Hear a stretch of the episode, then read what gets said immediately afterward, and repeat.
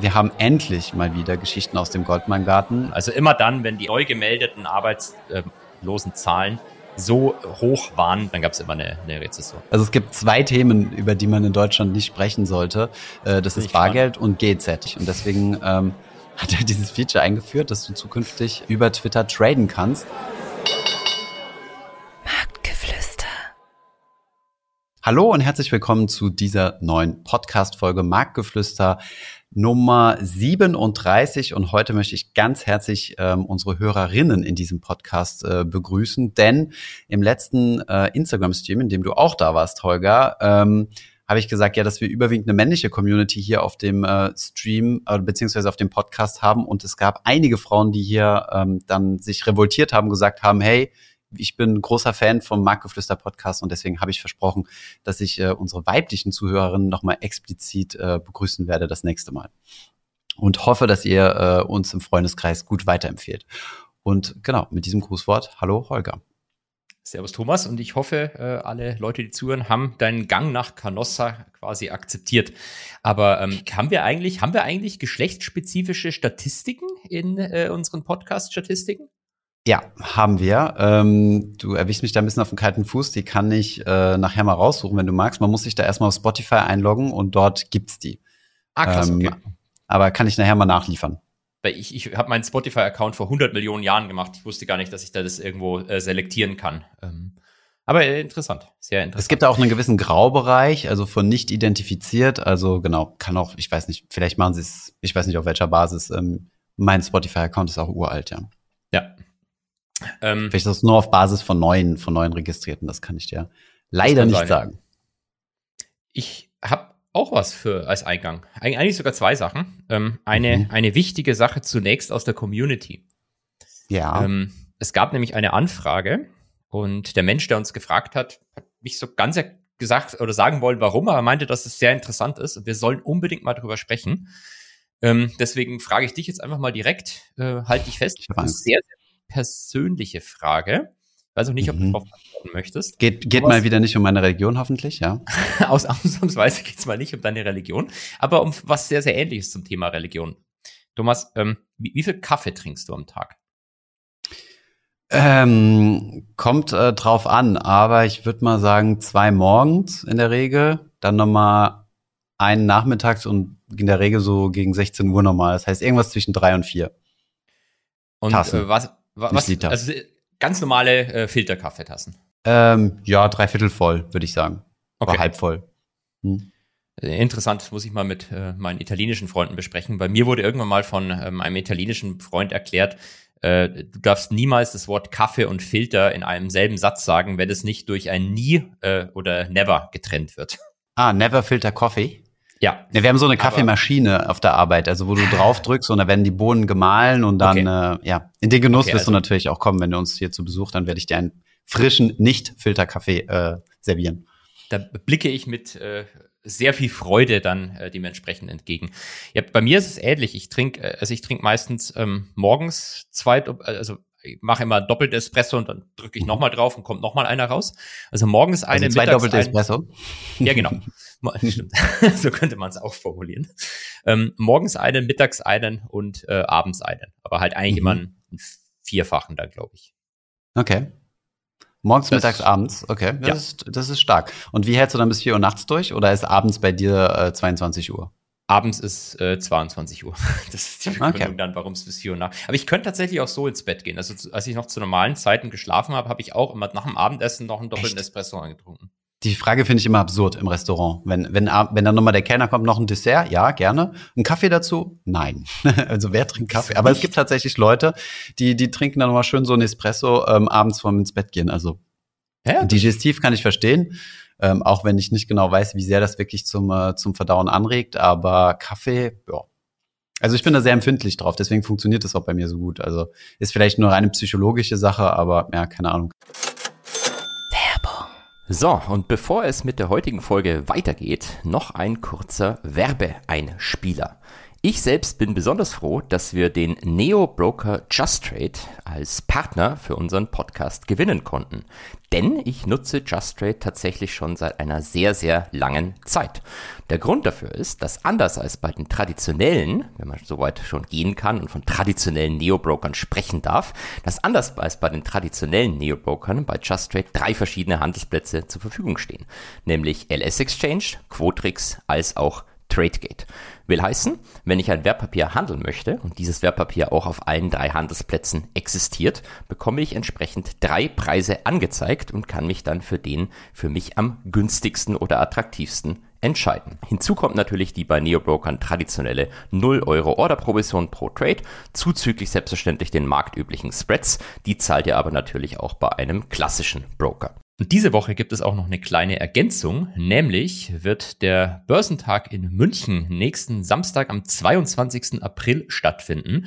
Dort werden sowohl Just Trade als auch ich anwesend sein und ich werde zusammen mit Just Trade um 10.50 Uhr einen Vortrag zu meinem Lieblingsthema, nämlich investieren in Hedgefonds machen. Wenn ihr auf dem Börsentag seid oder in der Nähe seid, kommt doch einfach vorbei und sprecht mich als auch Just Trade gerne an. Falls euch Just Trade interessiert, dann guckt gerne mal den Link in den Show Notes an. Und jetzt wünsche ich euch noch viel Spaß bei der heutigen Folge. Werbung Ende.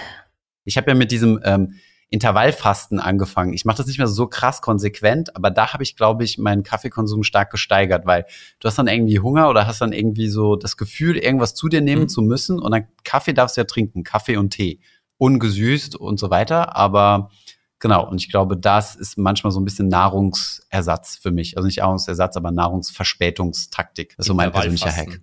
Ich muss, glaube ich, erstmal googeln, was das ist. Magst du das vielleicht noch weißt du nicht? Leute? Ja, ich weiß wirklich nicht.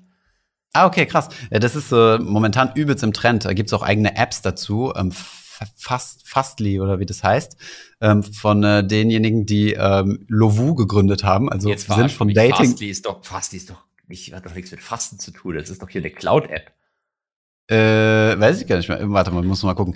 Naja, jedenfalls also ist das von den Gründern, der genaue Name, nagel mich da jetzt bitte nicht drauf fest, mhm. ähm, ist von den äh, Lovu-Gründern, äh, die, die, ja so eine Dating-App quasi haben. Ah ja. Ach Gott, du bist ja gar nicht auf dem auf dem nee, Laufen. Das bin, ist so eine Dating-App. aktuell. So, so ein ziemlicher äh, Tinder-Konkurrent gewesen. Ich glaube, leicht mhm. auch vor Tinder. Naja, egal. Jedenfalls okay. haben die jetzt, äh, vorher haben sie äh, Dating gemacht, jetzt machen sie ähm, Fasten. Also kennen sich im App-Bereich zumindest gut aus. Aber darauf, darum geht es auch beim Intervallfasten nicht um die Apps, sondern es geht halt darum, dass du deine Nicht-Essensperiode so lang wie möglich ziehst. Also, dass du möglichst früh abends isst und dann mhm. lange, also über die Nacht hinweg isst du eh nichts und dann nichts frühstückst und dann erst so gegen 12, 13 Uhr oder so. Also in der Regel ist es so, ähm, ist, ist, die, ist die Aufteilung äh, 16 zu 8. Also acht Stunden lang, wo du quasi isst, also mittags isst du und dann abends nochmal und dann hast du 16 mhm. Stunden Fastenzeit.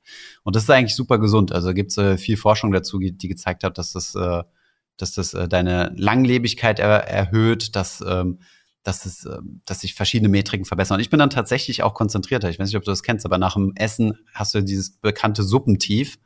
Und das hasse ich ja wie nix, aber irgendwann muss man halt essen. Und ähm, morgens bin ich super konzentriert, wenn ich nichts gegessen habe, außer einen Kaffee zu mir genommen habe. Genau. So ein bisschen Biohacking, aber gut, ich mache das auch nicht so konsequent und diese App hilft dir halt dabei, ähm, genau zu messen, äh, wie lange du gefastet hast und so. Und das ist dann natürlich so ein kleines Gamification und zieht sich dann so ein bisschen in Länge. Aber muss genau. mal gucken. Musst du mal äh, Bücher zu lesen, wenn dich das interessiert. Finde ich super, super spannend, ja. Ich lese ja keine Bücher, aber ähm, ich kann ja mal nach Papern schauen. Ähm, wobei Gibt's, ich, äh, also jede Menge, ja. Hm. Ja, glaube glaub ich dir. Nur morgens nichts essen, weiß ich nicht, ob ich das körperlich überlebe. Also das Frühstück mhm. ist ja eigentlich die wichtigste Mahlzeit am Tag. Ansonsten, glaube ich, wird es für mich gemacht, weil ich empfinde Essen als Last und mag eigentlich mhm. auch gar nicht essen, sondern es, es ist einfach nervig. Ich schaufel ich auch immer ganz schnell, damit es so schnell wie möglich weg ist und immer wieder was Vernünftiges machen kann, wie Podcasts aufnehmen. Ja, du kannst ja beim Podcast aufnehmen essen. Schmatze nächstes Mal rein. Ähm, okay, Stil, mach mal. Nee, aber das ist, äh, eine wirklich spannende Sache, muss man googeln. Und in der Zwischenzeit habe ich ähm, auch äh, unsere Podcast-Zahlen und ähm, ja, tatsächlich ähm, lag ich gar nicht so verkehrt. Also, dass wir wirklich ein sehr starkes äh, männliches äh, Überhang hier haben, nämlich 89 Prozent sind männlich. Krass. 8 Prozent weiblich und die Differenz sind äh, äh, non-specific und non-binary. Neun, okay, ja. Genau. Ähm, von daher, ähm, ja, müssen wir unsere Frauen hier sehr, sehr ähm, gut behandeln, damit sie weiterhin diesen Podcast hören und, äh, und auch viel rumerzählen. Und dann kriegen wir vielleicht die, die Quote auch mal ein bisschen höher, ein bisschen, bisschen more equal. Ähm, aber das war bei Finanzus auch so gewesen, dass wir am Anfang eine sehr, sehr hohe Männerquote hatten und die über, also die immer noch über 50 Prozent liegt, also weit mhm. über 50 Prozent, aber die über die Zeit langsam abschmilzt. Das heißt, ja. äh, unsere, unsere, ja, ja, kommt auch vor allem auf die Medien an, also auf dem Podcast sowieso, also im Finanzus Podcast. Liegt vielleicht auch daran, dass wir eine weibliche Host haben, also Jule. Ähm, aber es ist auch, glaube ich, ein Medium, was von Frauen mehr konsumiert wird als jetzt YouTube, weil YouTube an sich ja schon super männliche Plattform ist. Ne? Also wenn du dir alle YouTube-User anschaust, dann ist da auch schon ein, ein, männlicher Überhang. Okay, das wusste ich gar nicht. Das ist ja interessant. Ähm, ich ja. hatte immer den Eindruck, YouTube, also wenn ich es einfach mal vergleiche mit YouTube, Instagram, dass YouTube deutlich toxischer ist als Instagram. Ich weiß nicht, ob das damit dann am Ende zu tun hat, aber ähm, vor allem was Kommentare beispielsweise betrifft. Ja, Definitiv. Also YouTube, also Instagram finde ich auch so voll, ähm, voll süß. Also da gibt's immer Ja, genau, das ist so äh, äh, äh, äh Blumenwiese und alle haben sich lieb, genau. Und genau, Twitter und dem, ist dafür irgendwie die, ich sagen, ja. schlechthin. Diametral gegenüber steht Twitter und äh, nicht weit davon entfernt äh, Reddit und ich glaube noch über Twitter, aber das wird kaum einer kennen, äh, ist 4chan. Oh ja, das natürlich ist, kennt man das. Also das ich kenne äh, Ja, du schon, das, du natürlich, ja, da habe ich keinen Zweifel ist dran. natürlich das ist ähm, die Hardcore-Variante ja. von äh, Reddit, ohne Filter. genau. Okay, wunderbar, ja. dann haben wir das geklärt. Äh, dann habe ich noch eine allerletzte Frage an dich, Thomas, weil du gerade mhm. die ganzen Medien angesprochen hast. Äh, du mhm. hast moderne Medien angesprochen. Wie stehst ja. denn du zu den traditionellen Medien? Also insbesondere, würdest du die Aussage unterschreiben, dass mit deinen Rundfunkgebühren vernünftige Dinge angestellt werden? Boah, Du willst Boah. wirklich dafür sorgen, dass, äh, dass, dass, äh, dass die Kommentarsection unter unserem toxischen YouTube-Video explodiert, oder? Also es gibt zwei Themen, über die man in Deutschland nicht sprechen sollte. Äh, das ist Bargeld und GZ. Also Bargeldverbot und GZ, das sind zwei Themen. Ähm, das Impfen weniger mittlerweile, das hatte mal so seine Hochphase, aber jetzt, ja. ähm, also aber GZ und Bargeldverbot sind wirklich so zwei äh, sehr gängige Topics, die äh, ja, ich habe ehrlich gesagt keine Ahnung. Also ich finde es persönlich also meinem Ideal entspricht es nicht, äh, dass es solche Zwangsabgaben gibt. Ich finde, sowas könnte man auch über eine Steuer finanzieren. Ähm, es gibt aber sehr viele Argumente, die für so eine Abgabe äh, sprechen, ähm, um halt äh, das Medien, also um halt wirklich freie Medien zu haben, die nicht irgendwie von äh, von Milliardären äh, kontrolliert werden können. so wie die New York Argumente, Times okay. zum Beispiel. Das weiß ich jetzt nicht. Wem gehört die nochmal? Jeff Bezos? Nee.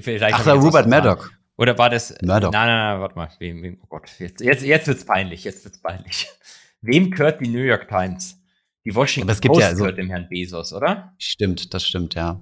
ja New York Times hey, ist ja so ein, so ein klassisches Spielchen, ne, dass man sich die, ähm, dass man, dass man sich als Milliardär da einfach so eine, so eine Zeitung äh, äh, einkauft. Und ja, ich finde, so grundsätzlich finde ich schon Twitter. gut, dass oder Twitter, genau, ja. Dass man so ein großes Medium, dass man so eine, dass wir so eine Medienlandschaft haben, ne, mit viel Privat, mit ähm, und mit, äh, mit öffentlich-rechtlichen GEZ als Zwangsabgabe, pf, keine Ahnung. Mir fehlt da so ein kleines bisschen der Incentive des effizienten Handelns, habe ich so das Gefühl, weißt du? Das mit dem Geld sinnvoll, also nicht sinnvoll, ich will nicht sagen, es ist unsinnvoll umgegangen, aber vielleicht nicht so sparsam, wie wenn das halt ein privat, private, privates äh, Medienhaus wäre. Aber gut, hat alles seine Vor- und Nachteile. Gut, also Wie stehst du denn zu GEZ? Dieses Effizienzargument kann ich als äh, Beamter und Staatsdiener natürlich nicht so ganz nachvollziehen, ähm, weil ich würde sagen, der deutsche Beamtenapparat ist alles insbesondere effizient. Nee, ich, ich, ja. war, ich war ehrlich gesagt auch lange skeptisch, aber dann habe ich mhm. zufällig am, äh, am Wochenende äh, Bayerischen Rundfunk gehört, ja auch GEZ finanziert und mhm. ähm, war begeistert, dass endlich mal äh, vernünftige Leute dort eingeladen werden und vernünftige Leute dort sprechen dürfen. Und ich bin ehrlich ah. gesagt enttäuscht, dass du nicht, äh, dass du nicht zugehört hast. Doch, doch. Äh, warte mal, war das in der ARD-Mediathek? Ja, es war in der ARD-Mediathek und es wurde am Ostersonntag um 14.05 Uhr gesendet im Radio. Ja. Nee, nee, ich habe es tatsächlich äh, teilweise gehört. Du hast es ja gepostet. Also du warst zu Gast und hast über die Banken, die uns fast gedroht habende Banken, nein, stimmt, du hast über Medien gesprochen, so genau, wie die Medien mit mit der ähm, ähm, Bankenkrise in großen Anführungszeichen umgegangen sind, sprich Silicon Valley Bank und Credit Suisse und dass da häufig ein Link hergestellt wurde, so nach dem Motto, die Bankenkrise schwappt von den USA, also von der Silicon Valley Bank und Co. und First Republic äh, rüber ähm, nach Europa und jetzt ist die die Credit Suisse die erste angesteckte und diese Darstellung entspricht nicht ganz der Richtigkeit und darüber wurde debattiert. Ja, stimmt. Und du warst da. Äh, ich und fand, ich du hast dich sehr gepflegt ausgedrückt, also in, in Anfang, also ja, ja, also anders als hier im Podcast meine ich, also. ich habe hab mich aber ein bisschen zusammengerissen, wobei ich mit, die haben auch den ein oder anderen blöden Kommentar, den ich gemacht habe zur KfW zum Beispiel, doch gesendet. Da war ich mir nicht sicher, ah. ob sie dann am Ende rausschneiden. Ah, okay, dann, dann muss ähm, ich das noch fertig hören. Ich habe nämlich, ähm, man sieht es im YouTube-Video, Blasen auf meinen Fingern überall, weil ich gerade am Teppich rausreißen bin mit ein paar Freunden, also die mich abwechselnd besuchen müssen und leiden. Und da habe ich mir dann mal deinen Podcast angemacht und Teppich rausgerissen. Und ähm, ja, das bin ich scheinbar nicht ganz zum Ende gekommen im Podcast. Sorry dafür. Aber ist ja die richtige Tätigkeit zum Hören. Aber ich finde, wir sollten uns einfach positiver gegenüber den öffentlich-rechtlichen äußern, weil ich, ich wittere langsam, äh, äh, wittere langsam Blut, oder wie man so sagt, Thomas. Vielleicht kriegen mhm. wir ja irgendwann das Börse vor acht und können das übernehmen. Stell dir vor, wir dürfen jeden Aber das ist doch abgeschafft worden. Das heißt Wirtschaft vor acht jetzt, glaube ich, oder? Ach, vor acht. Nee, es war irgendwas, Börse, nee, Börse vor acht wurde, glaube ich, abgeschafft. Da gab es auch ein bisschen politischen Druck drauf. Das kann ich dir deswegen so genau sagen, weil wir da von denen mal interviewt wurden und Jule, für die gearbeitet hat, die ja jetzt bei uns Podcast-Hostin ist. Okay. Ja, und die, ähm, die war vorher bei, bei Börse vor acht. Oder vielleicht hieß das anders. Bin mir relativ sicher, ja, doch, dass das. Ich glaube, es hieß ne? Börse vor acht und jetzt nennen sie es Wirtschaft vor acht, wenn ich mich nicht täusche. Hm. Vielleicht ja, ist möglich. Auf jeden Fall gab es da immer da gab es immer Kontroversen bei der ARD, warum die Börse denn so prominent platziert werden muss, weil um Punkt 8 Uhr schaut man ja in Deutschland die Tagesschau. Oder? Genau, deswegen ist sie vor. Schon. Ja, genau, aber dann gehen ja die Einschaltquoten schon mal krass hoch, weißt du, und deswegen ist es sehr prominent genau. platziert. Das gab, das war immer so, ist wichtiger. Wichtiger als die normalen Nachrichten sind die Marktnews. Sehr, okay, verstehe deine Logik jetzt mittlerweile. Gut. Äh, nee, aber ansonsten äh, öffentlich-rechtliche und wir so. Also wir sind ja auch regelmäßig in allen möglichen äh, äh, öffentlich-rechtlichen Veranstaltungen. Zuletzt äh, war ganz lustig gewesen. Plauder mal ein bisschen aus dem, aus dem, aus dem Nähkästchen. Hatten wir jemanden von, oh, jetzt ist peinlich, äh, Deutsche Welle, glaube ich, da. Hm? Ist das ein öffentlich ja? ja, doch, ne? Ja. Und es war so, eine, so ein Journalist, der hat halt so angefangen, hat gesagt, ja, er würde gerne mal mit unseren, also wir sind ja ein Trading House und er würde gerne mal mit unseren Kunden sprechen und äh, uns interviewen. Und dann habe ich so gesagt, ja, kommt diese Anfrage, also sowas äh, schlecht recherchiert, das kann ich leider nicht drauf eingehen. Zack, direkt Mülltonne mhm. gelandet. Und ähm, und dann hat er irgendwie Markus kontaktiert gekriegt oder so über LinkedIn oder keine Ahnung, wie er auf ihn ja. gekommen ist. Und Markus so, ah, hier, Deutsche Welle und so, das müssen wir unbedingt machen. Habe ich gesagt, ja, okay, das sah mir im, im, ersten Blick, sah mir das ein bisschen komisch aus. Also erstens mal haben wir keine Kunden im Sinne von, also diejenigen, die unsere Inhalte konsumieren, ja. sind keine zahlenden Kunden. Und zweitens, ähm, wir haben auch hier keinen Trading Floor. Aber meinte so, ja, okay, ich kläre das mit denen ab und äh, dies und das. Und hat er mir später im Nachgang auch gesagt, okay, das war ein bisschen anstrengend, mit denen sich auszutauschen. Naja, die sind jedenfalls gekommen. Mhm. So zu dritt, also wie das üblich ist. Also meistens hast du so einen Redakteur plus einen Kameramann plus äh, in dem Fall war es eine Tonfrau. Und ähm, ja, haben da ein bisschen geshootet und ich kam gerade aus dem Meeting. Ich habe so die Eigenschaft, ich trage im Büro selten Schuhe. Achso, Unterhosen hätte ich gesagt, sagst du aber. Okay. Schuhe, nee, ich, alles klar. Hm? Ich, ich ziehe oft die Schuhe im Büro aus. Ich weiß nicht warum, hm. aber ich, ich laufe lieber gerne Socken oder barfuß rum. Und dann kam ich halt gerade aus dem Meeting und konnte halt nicht mehr schnell genug in meinem Büro noch Schuhe anziehen. Und dann standen die halt schon davor. Und es hat den komplett ähm, verunsichert. Also er stand dann halt so vor mir, ja, hallo Herr Kehl, na, na, na, na, also Hände geschüttelt und, und, und abgesprochen, was wir da shooten wollen und so. Und äh, ich dachte, ich kann mich so kurz hinter Arno verstecken beim Rausgehen aus dem Meetingraum, dass ich schnell in mein Büro huschen kann, aber das hat den voll abgelenkt. Der hat die ganze Zeit so mir ins Gesicht geguckt, auf die Füße geguckt, mir ins Gesicht, auf die Füße. Und dann habe ich es doch noch geschafft, ins Büro zu gehen, meine Schuhe anzuziehen und das Interview dann zu führen. Ich hatte keine Ahnung, was dabei rausgekommen ist. Oder keine Ahnung, was dabei rauskommen wird, aber die waren sehr nett und äh, ja, ich hatte bei, bei so, solchen Dingen habe ich immer ein bisschen Angst, dass wir da so ein schlechtes Licht gerückt werden, warum auch immer. Aber ähm, nö, war ein guter Beitrag gewesen. Aber ja, öffentlich-rechtlich ist immer, ist immer fun. Weißt du, wann es gesendet wird? Ich, ich will Wurde schon gesendet. Ich kann dir da mal den oh. Link schicken ja. und äh, in die Show Notes muss ich nur gleich eine Notiz machen. Ähm, aber das ist die komplette Sendung ist irgendwie online und da muss man zu einer gewissen Minute hinspringen. Fand das jetzt nicht so also die, die haben mich quasi in einen Beitrag mit dem Christian Hecker gepackt, weißt du, dem Gründer von der ähm, von Trade Republic. Ah ja, doch ja, ja. Trade Republic, der komischerweise Englisch gesprochen hat in diesem Beitrag, was ich überhaupt nicht verstehe.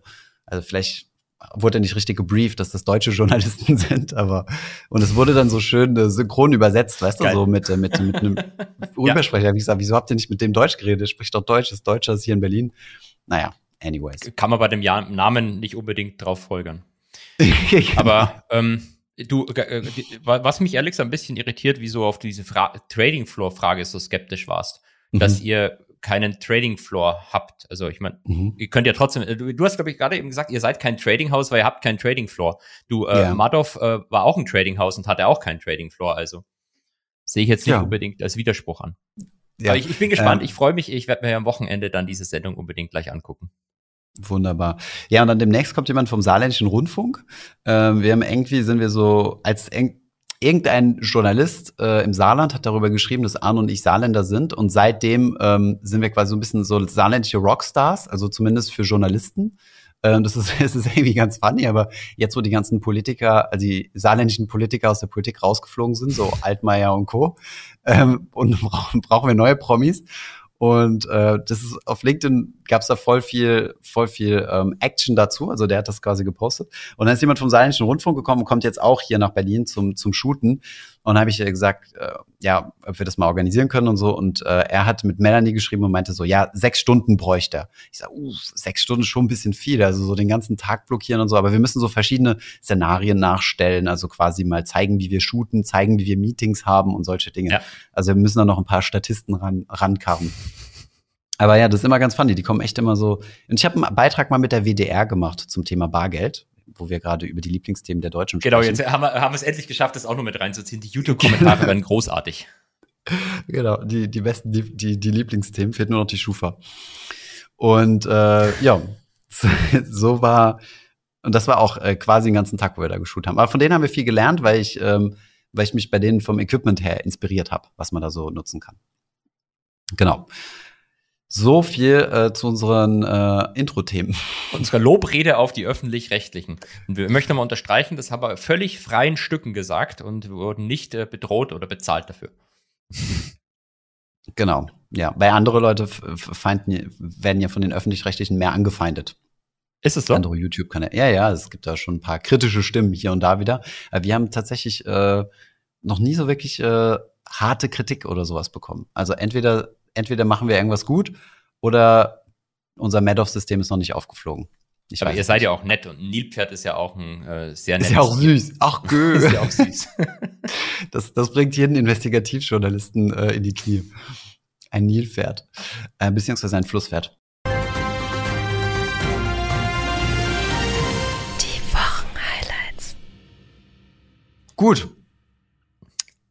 Ähm, ähm, jetzt Holger, haben wir schon ja, oder, was, was ist doch, X? Jetzt, genau, ja, wir haben sorry. jetzt über Milliardäre gesprochen und mhm. Medien, jetzt müssen wir den äh, und über Trading. Zweit, über Trading. Und jetzt müssen wir mhm. das alles verbinden und über den zweitreichsten Mann der Welt, oder? Da können mhm. wir aber gleich auch nochmal explizit drüber ja. sprechen. Ähm, der Ein Herr Musk. Schlucker. Ein mhm. armer Schlucker, genau. Der, der arme Herr Musk und X. Was hat's mit X auf sich? Ja, also du, äh, ich bin äh, fast vom Stuhl gefallen. Ähm, Markus hat mir einen schönen äh, Newsletter empfohlen, den, den ich dann gleich mal abonniert habe. Und da gab es ein interessantes Thema. Ich muss den Newsletter mal gleich rausholen, weiß auch gerade nicht mehr, wie der heißt. Ähm, Money Stuff heißt der, der Matt äh, Levine. Levine.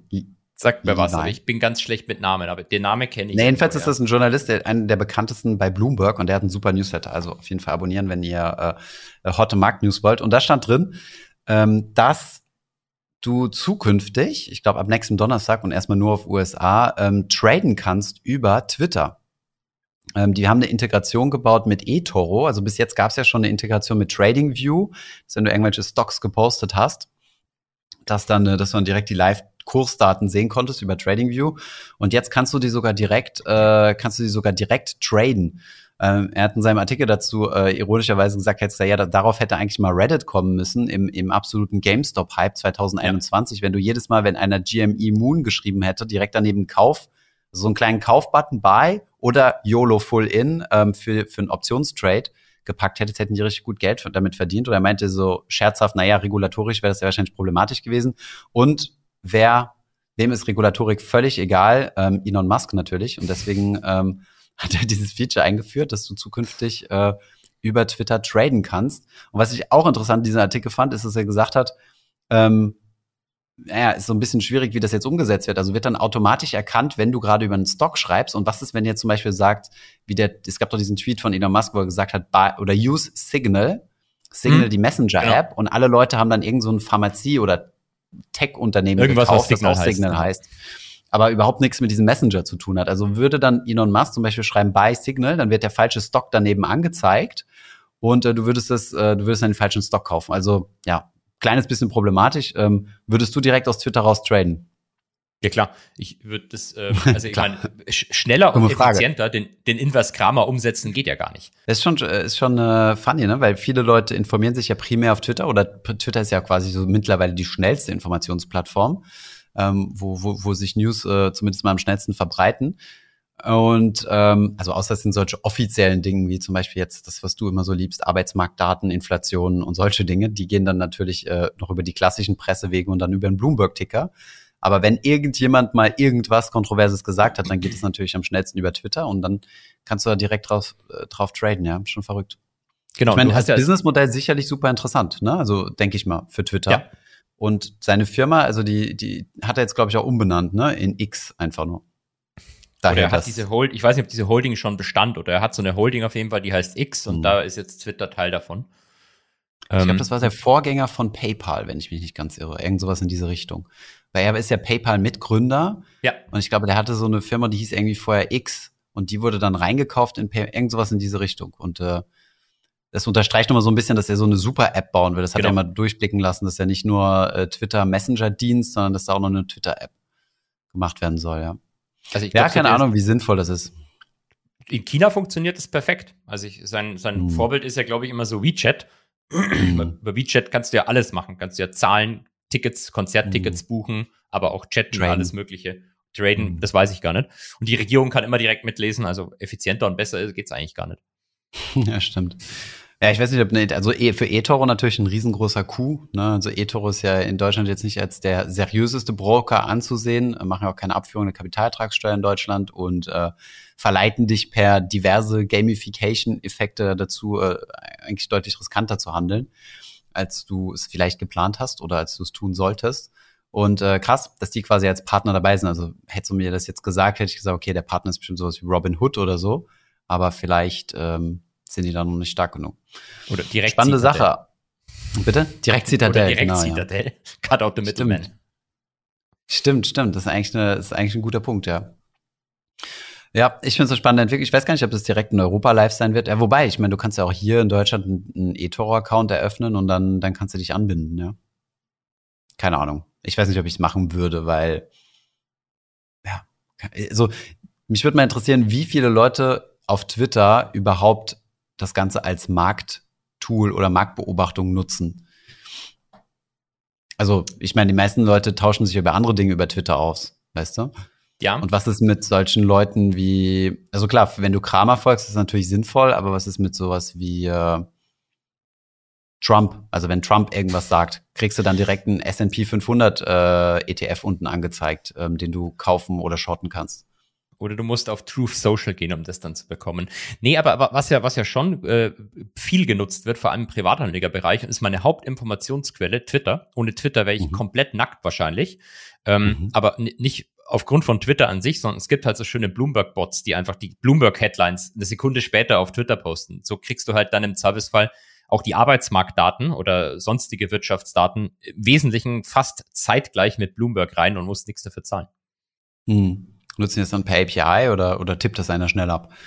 Äh, ich gehe davon aus, dass sie da eine API haben. Also so schnell wie äh, Walter Bloomberg, der Account zum Beispiel, das immer rausballert, äh, das muss irgendwie automatisch passieren. Aber ich glaube, er muss dazu sein echtes Bloomberg-Terminal anhaben, weil manchmal ist er im Urlaub und dann kommt zwei Wochen lang nichts. Ah, okay. Ja, interessant. Und man weiß ja wahrscheinlich nicht, welcher Account das ist.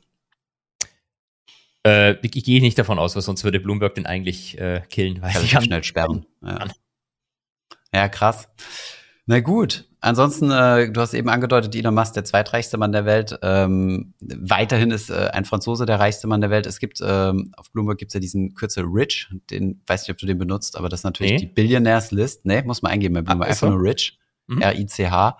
Und dann kriegst du direkt die Billionaires List. Und da ist ja ähm, Bernard Arnault schon die ganze Zeit auf der Eins und hat gestern 12 Milliarden an Net Worth gewonnen durch die, äh, durch die, also durch die Veröffentlichung der, der Zahlen von LVMH. Die habe ich mir natürlich null angeguckt, aber 12 Milliarden, das darf nicht unerwähnt bleiben.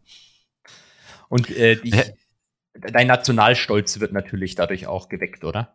Ich würde mal gerne wissen, wie viele Franzosen das wissen, weil ich glaube, also ich habe da eben mit Arno Diskussion gehabt, und er meinte, das wird ja wohl jeder Franzose wissen, dass ein Franzose der reichste Mann der Welt ist. Ich glaube es ehrlich gesagt nicht. Ich glaube, wenn du eine Straßenumfrage machen würdest, viele würden immer noch auf Bill Gates gehen und sehr viele ja. würden, glaube ich, eher äh, Elon Musk äh, nennen. Ich glaube, das ist noch nicht so äh, Common Sense geworden. Aber gut, ich meine, es steht ja auch nicht jeder jeden Morgen auf und gibt Rich bei Bloomberg ein. Und es interessiert sich vielleicht auch ein äh, Mensch aus dem normalen Leben nicht unbedingt äh, dafür, was irgendwelche Milliardäre machen. das kann sein. Ein Freund von mir hat ihn mal live gesehen in der in der Fondation LVMH. Also äh, den den Franzosen jetzt, dessen Name ich nicht ausspreche, weil ich sicher falsch ausspreche. Der Bernard Arnaud, genau den. Bernard. Ja. Bernard, genau. Ja gut, steigen wir doch mal ein. Ach so, nee, wir hatten noch, ähm, ja, machen wir erstmal die Markt-News, würde ich sagen, oder? Machen wir da, da haben wir schon eine ganze Liste. Ach so, und wir müssen natürlich noch einen Teaser machen, dass die, dass die Leute dranbleiben. Äh, Teaser, es gibt am Ende, versprochen, und wenn wir es nicht machen, dann dürft ihr uns deabonnieren, gibt es eine Geschichte aus dem Goldmann-Garten. Die Rente ist sicher. Die Rente ist sicher, genau. So wie die Geschichte aus dem Gold Goldmann-Garten. Markt-News, genau. ja bitte. So, was fangen wir an? Also wir können es ja schnell machen. Im Wesentlichen, glaube ich, äh, gab es diese Woche halt extrem viele ähm, Wirtschaftsdaten beziehungsweise Daten, die auf die zukünftige geldpolitische Richtung in den USA hindeuten könnten. Mhm. Und die direkte Konsequenz des Ganzen war, dass äh, der Euro-Dollar seit äh, längerem Mal wieder jetzt über 1,10 gegangen ist. Also wir sehen einen schwächeren Dollar und einen deutlich stärkeren Euro. Ähm, wenn du mhm. dir das, wenn du Ouch, das jemandem MSCI World Holders. Hm? Genau, genau. Ouch, MSCI World Holders. wenn, und vor allem, wenn du das für jemanden vom halben Jahr gesagt hast, dass der Euro äh, bei 1,10 widerstehen wird, glaube ich, hätten da viele einen Vogel gezeigt. Das heißt, ähm, ähm, jetzt ist der gute Zeitpunkt, um eine USA-Reise zu machen? das könnte sein. Ich habe aber äh, mehrere Einschätzungen gelesen, dass es wahrscheinlich damit noch nicht vorbei ist, sondern dass da, gerade wenn man sich das Zinsdifferenzial zwischen USA und äh, Europa anschaut, hat der Euro wahrscheinlich noch mehr Potenzial nach oben zu gehen. Mhm. Woran machst du das fest? Also Leitzinsdifferenzial oder, oder äh, Anleihen-Yields? Anleihen-Yields. Also es gibt, gibt mehrere äh, Maß, Maße. Manche gucken sich die zwei Jahres äh, Anleihen-Yields an und nehmen die Differenz mhm. davon und sagen halt, der FX bewegt sich so im Wesentlichen wie diese Differenz. Das kannst mhm. du nicht wirklich zum Vorhersagen benutzen oder zum Traden, weil es halt doch mhm. immer wieder Abweichungen gibt. Aber das macht ökonomisch schon Sinn, dass sich der Wechselkurs so mit der Zinsdifferenz bewegt, was auch immer diese Zinsdifferenz am Ende dann sein soll. Mhm. Okay, genau. Also und jetzt, es gibt ja keine Zielgröße. Mhm. Genau. Genau, das ist leider nicht. Wenn es so einfach wäre, würde ich äh, äh, am Strand sitzen Trader und werden. Nur noch, äh, nur noch Trader werden. Aber in Dubai bitte. genau. Oder in Zypern. Zypern habe ich gehört, ist auch ganz gut. Ähm, ansonsten, glaube ich, das Wichtigste diese Woche waren die Inflationszahlen aus USA, Konsumentenpreisinflation, mhm. CPI. Ähm, mhm. Da hat Herr Biden dann direkt auch auf Instagram ein Bild posten lassen, dass die Inflation um 45 Prozent gefallen ist seit Sommer. Geil. der erste Kommentar war direkt, äh, Moment, ist das der Account vom Präsidenten? Ich dachte, das wäre ein Meme-Account hier. Mhm. Ähm, weil die Inflation war halt irgendwie bei neun Prozent im Sommer und jetzt ist die Headline-Inflation noch bei fünf Prozent. Also immer mhm. noch eine deutliche Preissteigerung, aber die Geschwindigkeit der Steigerung hat um 45 mhm. Prozent mhm. abgenommen. Und ja, ob das jetzt so sinnvoll ist, Prozent von Prozent zu nehmen. Es hört sich auf jeden Fall gut an. Inflation 45 Prozent down. Was du damit sagen wolltest, dass alles 45 Prozent günstiger wird jetzt. Genau, zumindest. Also konsumiert. Äh, okay, krass. Aber das ist schon ein guter, also ich meine, das ist schon ein guter, also vier Prozent Punkte, sagen wir es mal so, äh, ist ja schon solide. Ist halt hauptsächlich Energie. Also hm. ähm, der, der, der meiste Teil ist davon irgendwie äh, äh, fallende Energiepreise, die halt extrem hoch waren. Die Kerninflation ist äh, weiterhin äh, bei 5,6 Prozent. Also die Headline-Inflation ist sogar niedriger als die Kern, was bedeutet, mhm. du bist eigentlich in Energie und Essen sogar in der Deflation im Moment. Mhm.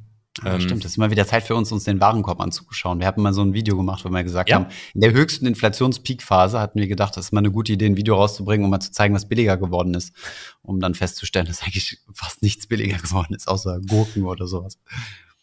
Ja, kann, wenn du jetzt machst, äh, Energie ist sicherlich deutlich, deutlich günstiger geworden. Das mhm. siehst du ja auch an, an äh, verschiedenen Strompreisen. Das war mhm. eigentlich das, die, das Niveau, glaube ich, sogar vor, vor der Invasion erreicht haben wieder.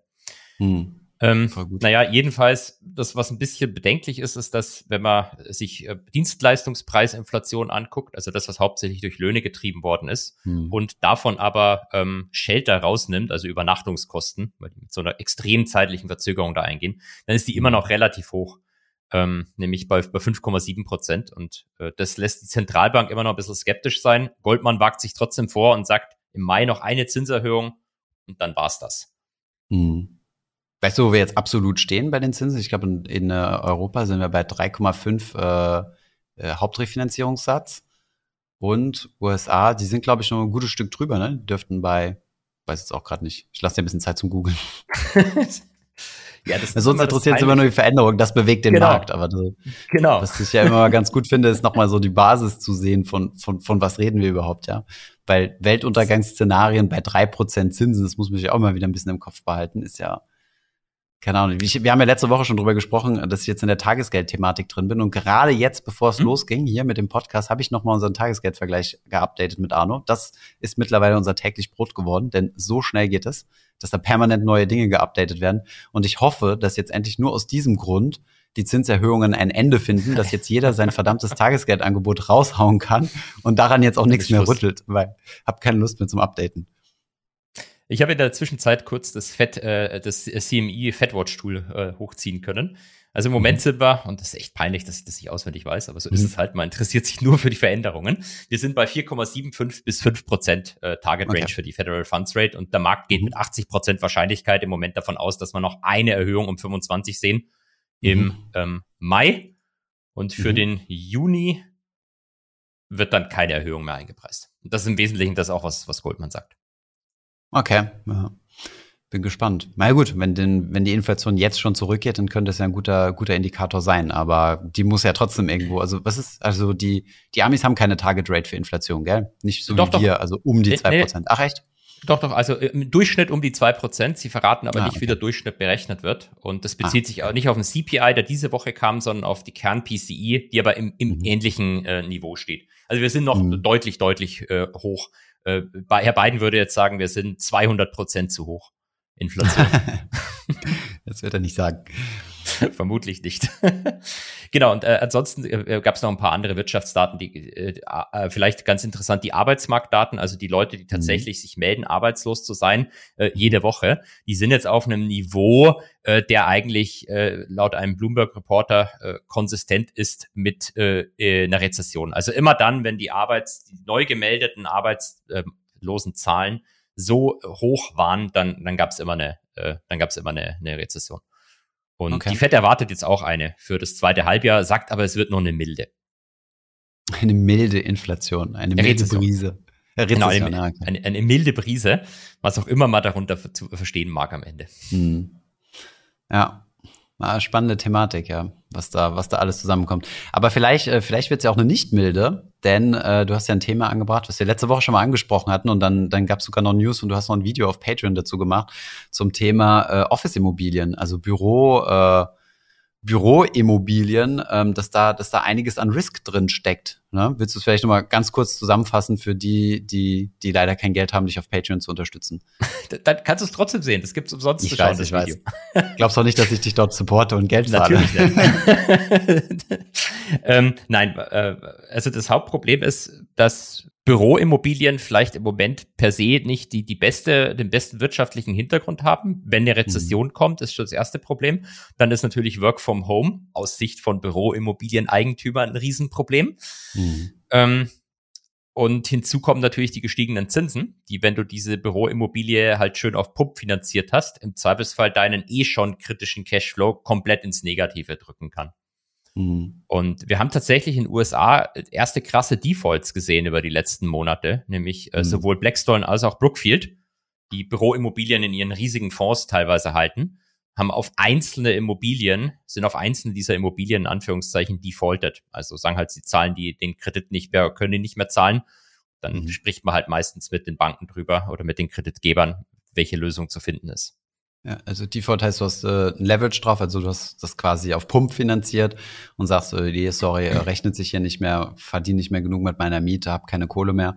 In meinem SPV, Special äh, Purpose Vehicle, genau. Also es ist quasi so eine eigene kleine Gesellschaft, über die alles abläuft. Und dann sagst du so, ja, die kleine Gesellschaft, die lass ich jetzt mal platzen. Und dann kannst du mit deiner Bank renegotiaten. Und das ist halt eigentlich schon ziemlich erstaunlich, ne? Weil das sind ja, wir reden ja jetzt nicht von kleinen, kleinen Investmentbuden oder so oder kleinen Banken à la Greensill oder so, die ja platzen, sondern es sind ja Giganten. Also Brookfield ist ja ein Gigant, ich weiß nicht, wie viel Asset an der Management die haben. BlackRock brauchen wir gar nicht darüber, nee, Blackstone, Blackstone. oder BlackRock? Blackstone. Blackstone ist ja auch ein Gigant, brauchen wir gar nicht drüber reden. Und ähm, dass das jetzt so eine Praxis ist, wo du sagen kannst, ja gut, einer, einer unserer Subportfolios sozusagen äh, lassen wir jetzt mal, lassen wir jetzt mal hops gehen. Das ist schon schon mal, also normalerweise, also die die gängige Logik, ähm, so wie ich das zumindest immer gehört habe, in, in, ähm, war ja gewesen, na ja gut, ähm, da ist ja noch der Großkonzern dahinter und äh, den holst du entweder als Collateral, also als Sicherheit mit rein, oder du überzeugst zumindest die Banker und sagst, ja, sowas würden wir nie hops gehen lassen, denn dann ist ja unsere Reputation futsch. Ja. Also normal hast du ja immer dieses Reputationsargument und sagst, ähm, wenn ich hier bast, wenn ich hier einen meiner Fonds platzen lasse, dann gibt mir nie wieder irgendeine Bank Geld.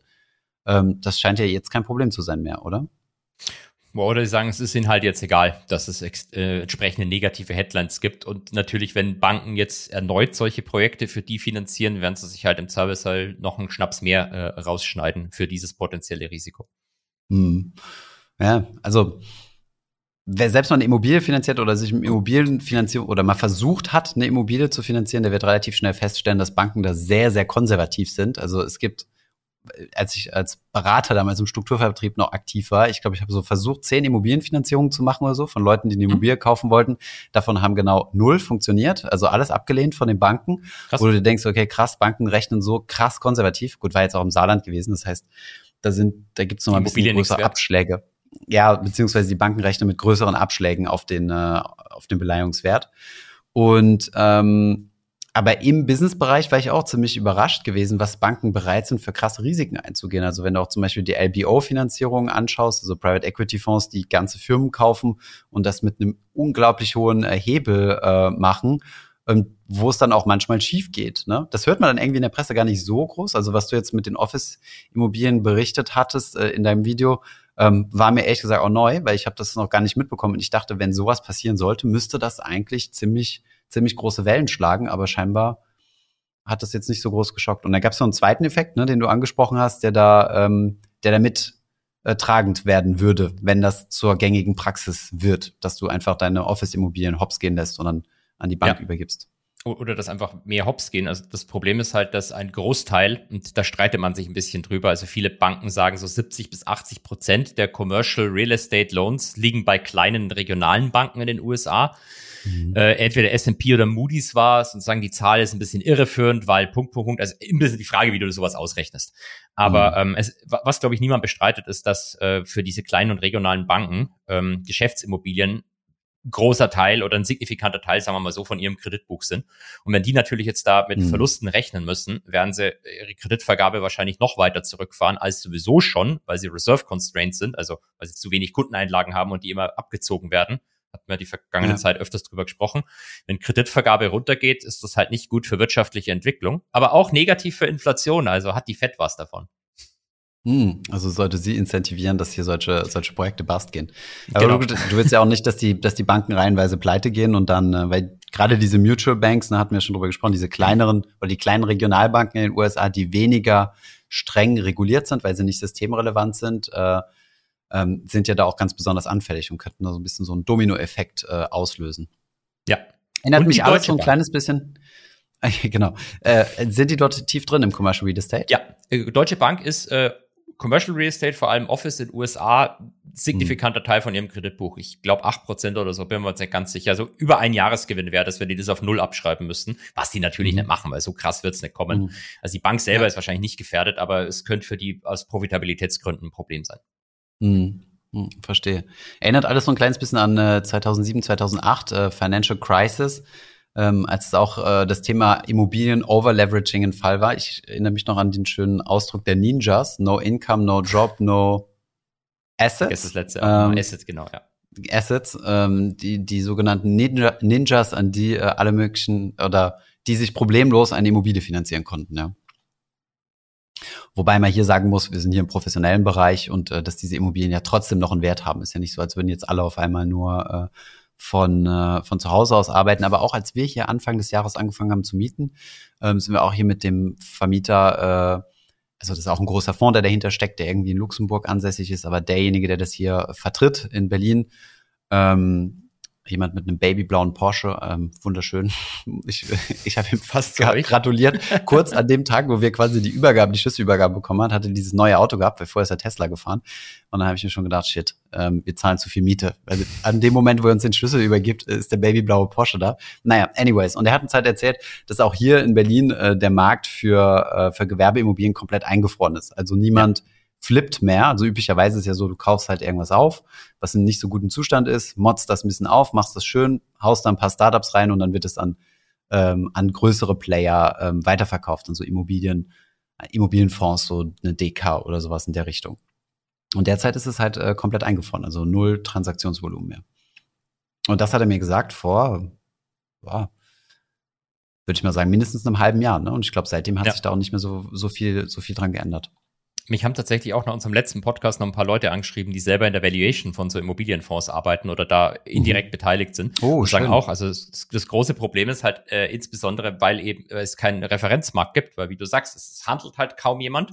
Das heißt, du hast für die Immobilien, die du bewerten willst, nicht unbedingt gerade einen marktrelevanten Vergleichspreis. Mhm. ja, geil. Das heißt, unsere Whistleblower-Box, die wir in der letzten äh, Folge angekündigt haben, äh, funktioniert schon, ja. Genau, anscheinend, anscheinend. Also es sind tatsächlich Leute, die dort arbeiten, die ich angeschrieben haben und kein, nicht deren Anwälte, um es nochmal ja, ja, es sind Leute, die tatsächlich da arbeiten. Und haben halt gesagt, mhm. äh, weil wir letztes Mal vor allem auf die Zinsproblematik raus sind und sagten halt, ja, mhm. eigentlich viel wichtiger als die Zinsproblematik ist noch, ähm, weil, weil es halt kaum einen Referenzmarkt gibt, weil einfach Vergleichsimmobilien mhm. nicht handeln. Ähm, mhm. Warum handeln die nicht? Klar, weil die Leute halt die Preise nicht akzeptieren wollen, die im Zweifelsfall die realen Marktpreise im Moment werden. Mhm. Und äh, da kommt ja auch noch dazu, dass sowas, äh, Morgan Stanley, glaube ich, war es, die haben gesagt, äh, die äh, Geschäftsimmobilienpreise, die könnten durchaus um 40 Prozent einbrechen. Mhm. Ähm, gut, könnten ja durchaus. Als oder, Wohnen, ne? Äh, kommt, ja, es ist auf jeden Fall volatil und ob es dann wirklich so ist, weiß ich nicht. Aber du, eine Sache muss ich jetzt ergänzen, weil du es gerade erwähnt hast. Das habe ich ja mhm. durch, Zufall bloß gesehen. Du sagst ja. ja selbst, dass die PEs sich mit äh, auch Kredit-Leverage die ganze Zeit. Äh, Private Equity Fonds, meinst ja. du? Ja. ja. Äh, Dirk Müller hat ein Video gemacht, wo er sagt, das ist der Ursprung der nächsten Krise. Die ähm, Leveraging der Private Equity Fonds? Ja. Ähm, okay. Fand ich interessant deswegen, weil das habe ich tatsächlich noch nie. Wenn Dirk Müller das sagt, dann müssen wir jetzt mal gucken, äh, wie wir bei äh, in Private Equity Fonds reinkommen. Genau, jetzt schnell die Kredite kaufen. ähm, nee, aber ja, fand ich interessant, weil das habe ich tatsächlich, äh, äh, Commercial Real Estate wird in der Industrie halt viel diskutiert, aber Private ja. Equity Loans habe ich noch nie gehört. Also entweder hat er sich halt mhm. ausgedacht oder er ist wirklich an was dran. Das wäre natürlich witzig, wenn er jetzt mal recht hätte. Ja, wobei ich dazu überlegen muss, also das Private Equity ist so, es ist ja schon mal private. Also das heißt, wenn die bust gehen, hast du da, also das Einzige, was dann, äh, also der Leidtragende, der quasi an der Börse gelistet wäre, der da so ein so, eine, so ein Dominoeffekt auslösen könnte, wären halt die Banken. Ne? Genau. Also die Banken, genau. die den Private Equity Fonds das geliehen haben. Jetzt muss man natürlich sagen, ich habe das ja einmal mitgemacht. Ne, von, äh, wir haben mal damals in der Bank ein Asset verkauft, was einer Bank zugefallen oder einem Kon sogar einem Konglomerat von Banken, also eine Konsortium, sorry, von Banken zugefallen mhm. ist, die in Private Equity finanziert haben. Das ist hops gegangen, der Private Equity Fonds hat die Firma verloren und äh, die haben dann die Firma gekriegt. Das heißt, die Bank hat quasi die Anteile dieser, dieser Firma, nicht gelisteten Firma, ähm, ja. in der Bilanz gehabt, hat die dann drei, vier, fünf Jahre, ich weiß nicht mehr genau, wie dann gehalten. Und als die Marktkondition dann besser war, haben die das verkauft mit einem ziemlich soliden Profit drauf. Also ja, Natürlich, also im ersten Moment musst du sehr wahrscheinlich diese Kredite als Verluste abschreiben, aber auf der anderen Seite kriegst du ja auch ein Asset wiederum reingebucht. Und wenn das jetzt nicht der größte Ramsch ist, ähm, dann ähm, ja, könnte das ein bisschen abfedernd wirken. Und der größte Ramsch wird ja sowieso per Spec an die Börse gebracht. Und da sind ja die Banken nicht mit drin. ähm, ja, aber spannend, ja, warum nicht? Also ich kenne die Volumina ehrlich gesagt nicht. Ich weiß nicht, ähm, wie die Kreditbücher der Banken aufgestellt sind, wie viel davon ist äh, Immobilie, wie viel davon ist leveraged, äh, leverage, äh, leverage Buyout oder ähm, ja, kann ich dir nicht sagen. Da gibt es ja eine lustige Story bei zum Thema äh, finanziert was, geht pleite und geht dann erstmal ins Eigentum der Bank. Ähm, kennst du das? Ich glaube, es ist das Cosmopolitan Casino in Las Vegas. Mhm, Deutsche Bank, ja. Mhm. Genau. Mhm. Ja, das war ja. Das war, das war eine, das war auch eine große Headline gewesen. Ich weiß nicht, welcher Journalist da draufgekommen ist oder so, aber die haben einen riesen äh, Casino besessen. War da nicht auch Trump mit involviert? Also die Deutsche Bank hat definitiv ähm, Projekte, viele Projekte von Trump äh, finanziert. Und wenn ich mich nicht irre, ist Trump also im Immobiliengeschäft ja sowieso groß drin und äh, würde mich nicht wundern, wenn er natürlich auch Casinos besitzt. Aber ich weiß jetzt nicht, ob äh, ob das von ihm kam. Äh, ja. Ich glaube, bei, beim Cosmopolitan, glaube ich, hat er nichts mit zu tun gehabt, aber ich, er hat wahrscheinlich sicherlich Hotels in Las Vegas oder zumindest seine Firma mhm. hat das. Geschichten aus dem Goldman-Garten. So, Holger, jetzt müssen wir unsere ja. Versprechung auflösen, sonst äh, droppen nämlich unsere Abonnentenzahlen auf null, ja. wenn wir jetzt nicht damit herkommen. Wir haben endlich mal wieder Geschichten aus dem Goldman-Garten. Ähm, Holger, the stage is yours das, das Stage jetzt mein. Ähm, ich, ich nenne es äh, Filmriss beim Kundenabendessen. Ich okay. weiß nicht, ob, hatte die auch so Kundenabendessen? Mhm. Ich war jetzt in einem Restaurant mit meiner Frau, ähm, wo sie gesagt hat, oh, das ist voll gut, das ist äh, so, so ein bisschen gastronomische Küche und bla bla bla, voll nice. Ich habe für uns reserviert zu ihrem Geburtstag. Ich sag, voll mhm. cool, lass hingehen. Und dann standen wir davor und habe ich so, ah, da war ich schon mal. Da haben wir ein Closing Dinner gemacht. Aber ja, genau, das ist ab und zu vorgekommen. Aber so oft auch wieder nicht. Ich war schon, ich war zu Junior, um da permanent mit essen gehen zu können. Ich musste Slides bauen nachts. Ja, in, in, unserem Bereich hatten wir jetzt auch nicht äh, so viele äh, Kunden, mit denen man regelmäßig zum Abendessen gegangen ist. Ich glaube, das war im Equity Sales oder ist im Equity Sales deutlich größer. Ja. Ähm, mhm. aber mit wem wir uns zum Beispiel regelmäßig getroffen haben, und es handelt sich auch hierbei um so einen Kunden, ich, ich formuliere es mal vorsichtig, es handelt sich hierbei um Vertreter eines, äh, einer einer, eines bekannten Discount-Online-Brokers, der auch in Deutschland tätig ist. So okay. formulieren wir es mal am besten. Ähm, mhm. die, die, ich weiß aber, ich glaube, die Leute sind alle nicht mehr da, also die drei. Es waren, äh, waren drei, äh, äh, waren drei äh, Menschen. Mit denen mhm. haben wir uns zum Abendessen getroffen in so einem griechischen Restaurant. Ähm, ich weiß nicht mal, wie es heißt, direkt gegenüber von der Wodka-Bar. Das sollte dann auch mhm. das größere Problem darstellen. Und nach dem Abendessen sind wir dann noch runter in die Wodka-Bar gegangen. Mhm. Ähm, warst du schon mal in der Wodka-Bar in Frankfurt? Nee. Wodka okay, ist gar nicht meins. Ich bin ich eher glaub, so da rum. Rum, rum. Ich, ich mhm. glaube, da hätte es mit Sicherheit auch rumgegeben. Mhm. Ähm, aber wir haben auf jeden Fall dann da getrunken. Mhm. Und ähm, dann hat mein Wecker geläutet. Und du, und, äh, und, und du wirst wach. und ich bin wach geworden, genau. Ähm, dann hat mein Wecker geläutet, ich bin wach geworden. Es war eine, eine halbe Stunde, glaube ich, nach der Zeit, wo ich eigentlich im Office bin und habe mhm. mich in meinem Bett daheim wiedergefunden. Dachte, oh fuck, scheiße. Mhm. Schnell eine Bank angerufen, sorry, bitte spät, bitte schnell, ich beeil mich, beeil mich. Schnell ins Bad laufen, halt irgendwie Wasser ins Gesicht, äh, einmal mhm. schnell über die mhm. Zähne drüber und halt, mhm. Gott sei Dank habe ich nicht weit vom äh, Turm gewohnt, es waren bloß fünf mhm. Minuten zu laufen. Bin ich da völlig fertig ins Büro gelaufen, komme da noch an, äh, andere lachen mich natürlich alle schon aus, dass, äh, dass ich da irgendwie, dass da irgendwas passiert ist. Mhm. Und setze mich dann dahin und mal äh, äh, der, der, der Mensch, der neben mir saß, der jetzt einen äh, berühmten Neo-Broker gegründet hat, hat mich dann bloß von der Seite angeschaut und sagte dann so, ah, Holger, also warst du dann gestern noch irgendwo oder warst du mit denen noch irgendwo? Und ich, mhm. nee, nee, nee, also ich bin direkt, äh, ich hatte ja die Wodka-Bar noch im Kopf, wie wir da alle waren, mhm. ich bin direkt danach nach Hause, ich bin, bin direkt danach nach Hause. Mhm. Ah ja, okay. War komplett fertig. Das mhm. war ein Freitag. Und dann mhm. übers Wochenende habe ich mich dann regeneriert und dann, dann mhm. kommen dir halt plötzlich, ich weiß nicht, ob du das kennst, so Schnipsel wieder in Flashbacks rein, was ist so, mhm. Flashbacks, genau, so mhm. Flashbacks bekommen. Und die Flashbacks waren, wie ich dann halt nicht nur in der Wodka-Bar war, sondern Flashbacks, das war auch noch zur Faschingszeit, wie ich plötzlich auf mhm. irgendeiner Faschingsparty noch mit dem Kunden war. Mhm. Und äh, äh, haben wir am Wochenende kam mir das so ein, denk mir, fuck, jetzt hast du gerade im Pozzo gesagt, dass du heimgegangen bist danach und dann warst du doch noch auf irgendeiner Faschingsparty. Komm halt am Montag rein, allererstes zu ihm hin, du, scheiße, ich muss dir noch sagen, ich, ich war übrigens, ich war, bin nicht nach Hause gegangen sofort. Ich war noch auf einer Faschingsparty. Und er schaut mhm. mich an. Ja, aber das weiß ich doch. Ich war ja auch da. Ich war dabei. ich war dabei. ja, das, ähm, war die Geschichte aus dem Goldmann-Garten. Also sowas Und seitdem trinkst du keinen Alkohol mehr? Nein, das, ist, das, das, das, hat tatsächlich, dass ich keinen Alkohol mehr trinke, hat tatsächlich mit äh, anderen Dingen zu tun. Aber ähm, ich glaube, das war zumindest das Schlimmste. Seitdem habe ich mich da abends dann immer etwas mehr äh, zusammengerissen. Mhm. Sehr gut, sehr gut, ja. Ähm, sehr gute Story, ja. Und äh, was, äh, was, was, was man uns empfohlen hat, das war aber schon zu Business School Zeiten, äh, nicht nur in der Bank, war, wenn du dich so derb daneben benimmst oder so, musst du immer den Namen des Konkurrenten nennen. Also musst du immer sagen, ja, wir sind von Morgan Stanley oder sowas, weißt du? Falls dann doch irgendwo Leute sind, die wichtig sind, die in deinem Umfeld sind, die dich irgendwie aus dem Augenwinkel sehen und so denken, so, ey, wenn der bei mir in der Bank ist, fliegt der morgen raus, dann, äh, genau, weißt du, dass du dir das richtige Signaling sendest. Der, der, Tipp kommt zehn Jahre zu spät, Thomas, aber fürs nächste Mal werde ich mal merken. Ja, bei den, habt ihr nicht so an der Uni so ähm, erst die Wochen oder sowas? Ja, ja, doch, doch, sowas. Wo du, dich, wo du dich einschmuggeln kannst. So mit Sonnenbrille und Cappy oder so kannst du dann als Student durchgehen. Ich kann es ja mal versuchen. So, so wie ich rumlaufe zumindest, könnte man mich jetzt wahrscheinlich nicht unbedingt rauspicken. Ja, siehst du mal.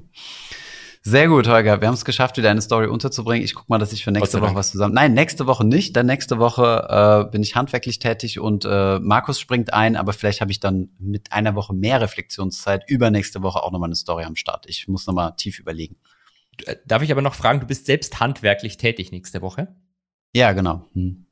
Mein Vater ist zu Besuch und wir machen, äh, wir, wir arbeiten ein bisschen was äh, in der, im neu erworbenen Eigenheim ähm, selbst handwerklich ja, mir macht mir macht sowas Spaß und dann hast du so ein bisschen mehr so Erfolgserlebnisse, dass du das selbst eingerichtet hast ja. und so und ja. so Boden streichen, äh, Treppen wollen wir noch ein bisschen was machen, müssen eine neue äh, Terrassenbelag und so ein Zeug halt. Ich, ich freue mich schon auf die Einweihungsparty. Äh, dann eher im Oktober sehr wahrscheinlich. Aber ja, du bist sehr herzlich willkommen, ja. Oder zum Geburtstag. 9. September, kannst du schon mal notieren, ist mein Geburtstag. 9. Nein. Doch? Warum? Thomas, äh, ich glaube, an dem Tag äh, lassen wir unsere Kinder ähm, taufen. Echt? Warum? Ohne Scheiß, ich glaube, das ist der, Ach so, ah. Ich muss mal checken. Ich glaube, das ist der Tag, ja. Ja, das ist der beste Tag. 9.9. Äh, muss ich das klären, dass wir das nochmal verschieben. Da wird, deinen Geburtstag dürfen wir natürlich nicht verpassen. Es ist nicht schlimm, das passt schon. Es ist ja nur ein einmaliges Erlebnis, die Taufe und Geburtstag kommt ja jedes Jahr wieder. Und interessanterweise Arnold am 10. Siehst du, ein, ein Tag später. Von daher lohnt sich das immer ganz gut, da Partys zusammen zu feiern. Und bevor uns die Leute jetzt alle hauen, äh, dass wir immer Stories wiederholen, ich glaube, das hast du schon mal irgendwann erzählt. Das kommt mir Echt? bekannt vor, dass Arno einen Tag später hat. Wahrscheinlich habe ich dir letztes Jahr zum Geburtstag gratuliert und dann kam die Story auf. Ja, aber das muss, ähm, das, äh, das muss gemacht werden. Das ist wie in der Politik. Ähm, ja. Wiederholung schafft, äh, schafft, äh, schafft irgendwas, schafft äh, Vertiefung Wahrheit. oder so. Wahr, Wahrheit. Wahrheit. Wenn du was falsch Wiederholung schafft Wahrheit, genau. genau ja, müssen wir uns jetzt überlegen, was wir als nächstes für Fake News verbreiten. Gut, Holger, dann hab ein schönes Wochenende und bis bald. Wünsche ich dir ebenso. Bis dann. Ciao. Tschüss. Podcast Ende. Bis nächste Woche.